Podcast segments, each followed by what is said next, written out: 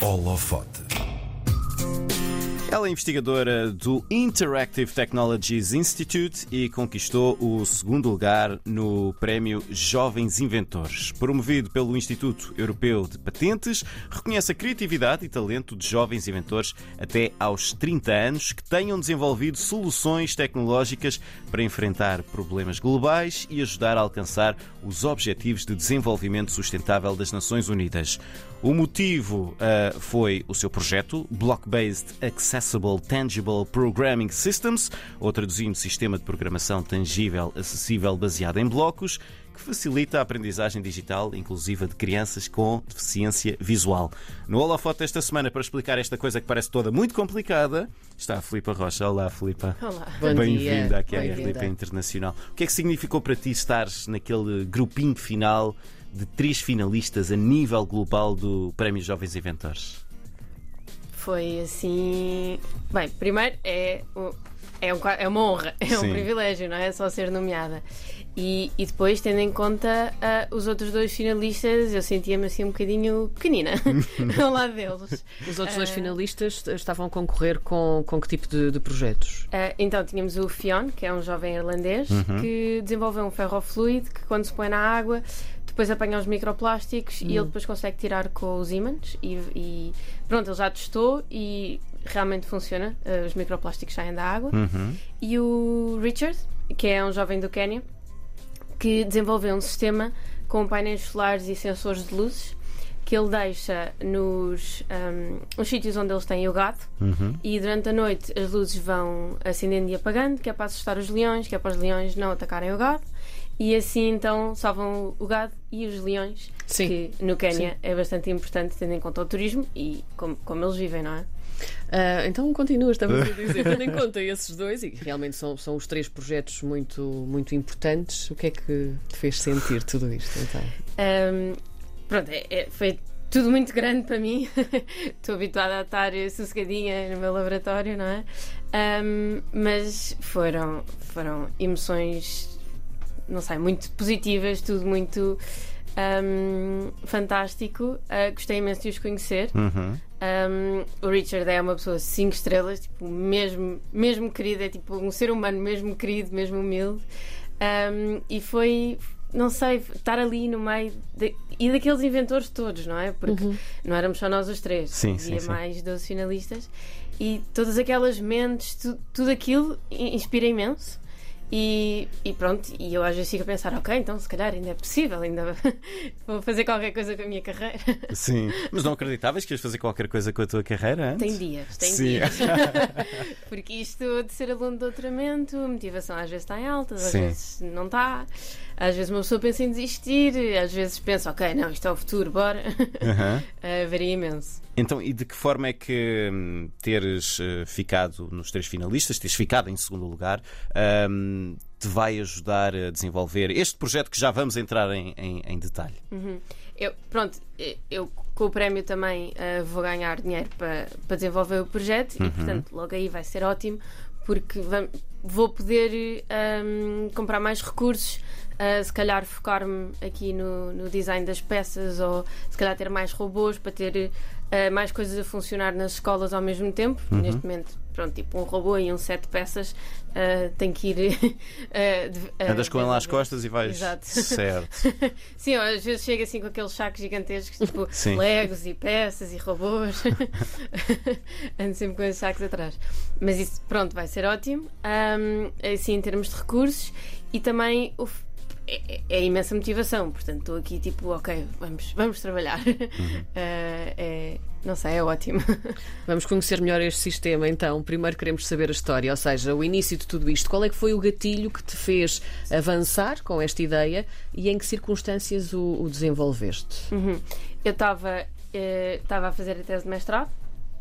Foi, na altura, o meu orientador mostrou-me esta realidade, que as crianças com deficiências visuais estão, ahm, estão na escola com, com os seus colegas, mas não têm acesso ahm, às aulas de tecnologia. Ou os professores têm de adaptar. E todos os professores adaptam de maneira diferente e têm de perder o seu tempo a adaptar as coisas porque o currículo não está adaptado. Ah, depois também acontece muito nos brinquedos. Os brinquedos disponíveis não são exatamente pensados uh, numa maneira inclusiva. Portanto, há uns que funcionam, uns que não funcionam, os outros os pais têm que adaptar. E isto tudo é uma realidade que nós às vezes não estamos habituados. Uhum.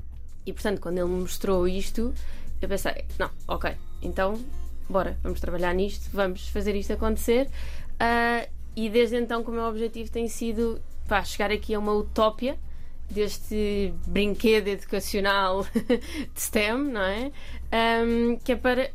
Vá, STEM eu, é ciência, tecnologia, uh, matemática e. E, falta o, e engenharia. Engenharia. STEM. Falta, ah, mas é também o... tem o A de artes, acho eu agora. STEM, pronto. É um, é um STEM prolongado, sim.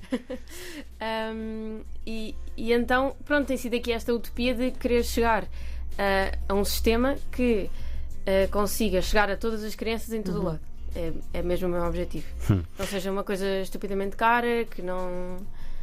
Pronto, que seja mesmo acessível em todos os pontos. Hum. Portanto, este brinquedo educativo que tu criaste é um brinquedo que ajuda as crianças a aprenderem a programar. Sim. Como é que funciona? São, são uns blocos, não é?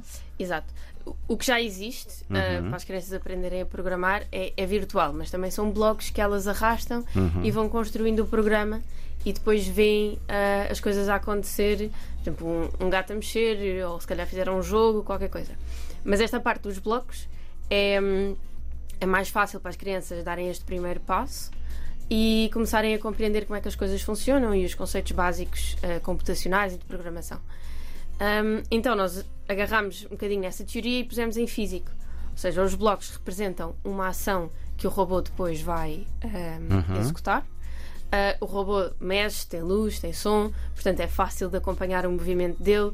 Ele também pronto, uma das modificações que nós fizemos foi que ele dissesse o que é que estava a fazer, não é? Certo. Se ele andar em frente, ele diz que vai andar em frente. Porque são crianças com problemas visuais, não é?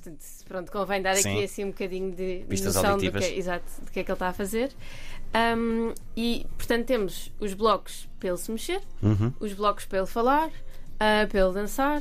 E depois começámos a introduzir conceitos um bocadinho já mais complicados, por exemplo, as repetições.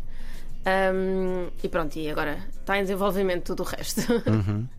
E, e, quando falamos de, das crianças, uh, falamos de, de, que espectro de idades? Ou seja, isto pode ir de quando a quando, ou toda a gente pode utilizar, na verdade? Eu acho que. Pronto. Imagina que um adulto também quer aprender a Sim, programar. Claro. Uh, é? Se calhar não será tão interessante, não é? Porque Sim. são legos. Mas olha que, que, Olha que. Mas são gosto... daqueles grandes, são legos daqueles grandes. Sim, são duplo.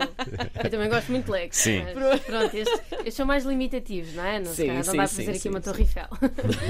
claro. Mas um, eu acho que dá. Para o início, para o início de qualquer pessoa. Acho mesmo que, que dá assim para começar a compreender uh, ação-reação, não é? Um, mas pronto, eu estou focada nas crianças entre os 6 e os 12, uhum. que é quando eles começam a aprender os conceitos uhum. computacionais. Um, e, e, claro que ali nos 12 depois eles já começam. Vai ser uma transição muito rápida, que eles pronto, já não acham tão interessante, que eu compreendo. Uhum. mas pronto, isso é outra das coisas que eu também quero agora desenvolver, que é como é que eles vão fazer a transição, como é que isto pode certo. continuar a ser eh, interessante para eles.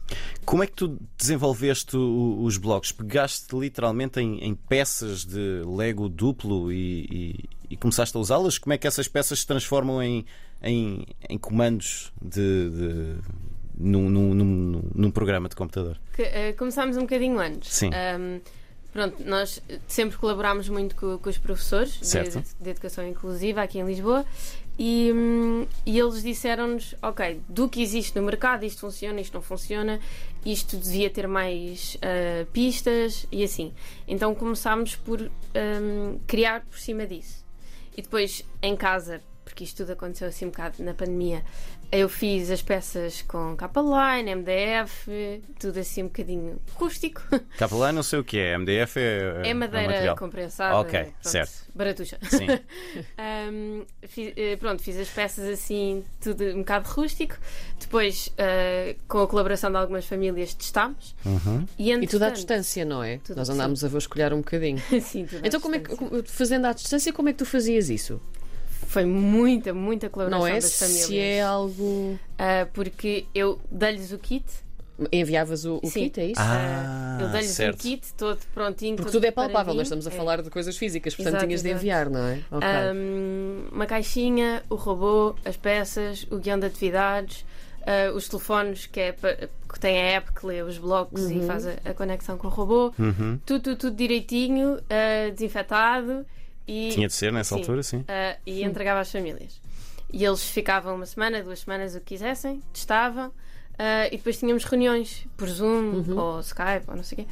E, hum, e eles deram-nos imenso feedback, eles disseram que gostavam, gostaram da, da ferramenta, disseram-nos o que é que podíamos melhorar e pronto, e desde então tem sido esse um bocadinho o nosso trabalho. E quanto tempo é que levou tudo isso? Desde, desde a ideia principal, a começares a construir também os blocos, os testes, quanto tempo é que levou? Um, com pandemia, Sim. foi tipo um ano e meio. Há ali um espaço temporal, não é o da pandemia, que é sempre Não, um crítico. espaço temporal tipo, oh meu Deus, e agora? Ficou Sim. tudo em pausa, não é? Sim. Um, mas foi, eu diria um ano e meio, mais ou menos, sim. Uhum. Quando. Vamos, vamos tentar. e até é ideal, se estamos na rádio e não temos imagem. eh, tenta descrever-nos qual é eh, uma criança invisual que mexa numa peça, o que, é que, o que é que vai sentir? Como é que vai saber que, que aquela peça é um comando? Uhum. Como é que vai saber onde é que a tem de pôr? Ok, então, pronto, para já como as peças estão, um, se a criança ainda tiver ah, algum, alguma visão, nós fizemos cores diferentes para as peças de Lego. é? Certo. E depois existe uma, vá, uma tampinha branca Uhum. que fica por cima da peça um, e no que é a parte de baixo da peça tem uma risca em relevo que é para eles perceberem, ok, isto é a parte de baixo, é assim que eu tenho que a colocar. Hum. Um, depois existe em 3D, que foi tudo, eh, neste momento está tudo impresso em 3D, Certo. ah, ou uma seta, que é para indicar a direção, ou um balão de fala, que é para indicar que é o comando de falar, ou uma nota musical, que é o dançar, Uhum. ah, ou umas setas assim, tipo para fazer as, as repetições. Certo. Pronto, é tudo assim em 3D, com os, com os bloquinhos em 3D, em cima da, da peça. Sim. E depois é tudo posto assim num, depois, exato, numa depois- placa para, para encaixar Lego, Sim, é isso? pronto. eh, existem aquelas placas para encaixar os legos. Uhum.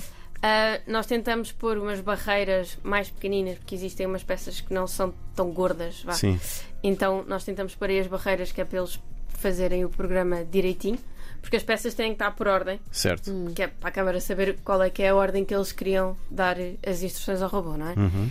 Ah, e depois também existe uma zona onde eles podem colocar a peça e ahm, a app diz-lhes que peça é que é aquela, caso eles não consigam reconhecer pelo 3D. Uhum. Ah, nós tentámos fazer símbolos muito simples ah, que fossem representativos da ação.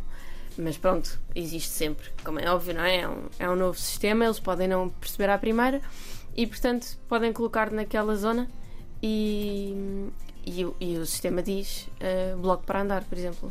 E também tiveste de fazer o desenvolvimento da, da aplicação. Sim, Sim. exato. Ah, pronto, o robô tem uma API aberta, ou seja, eu posso mexer em algumas coisas do robô.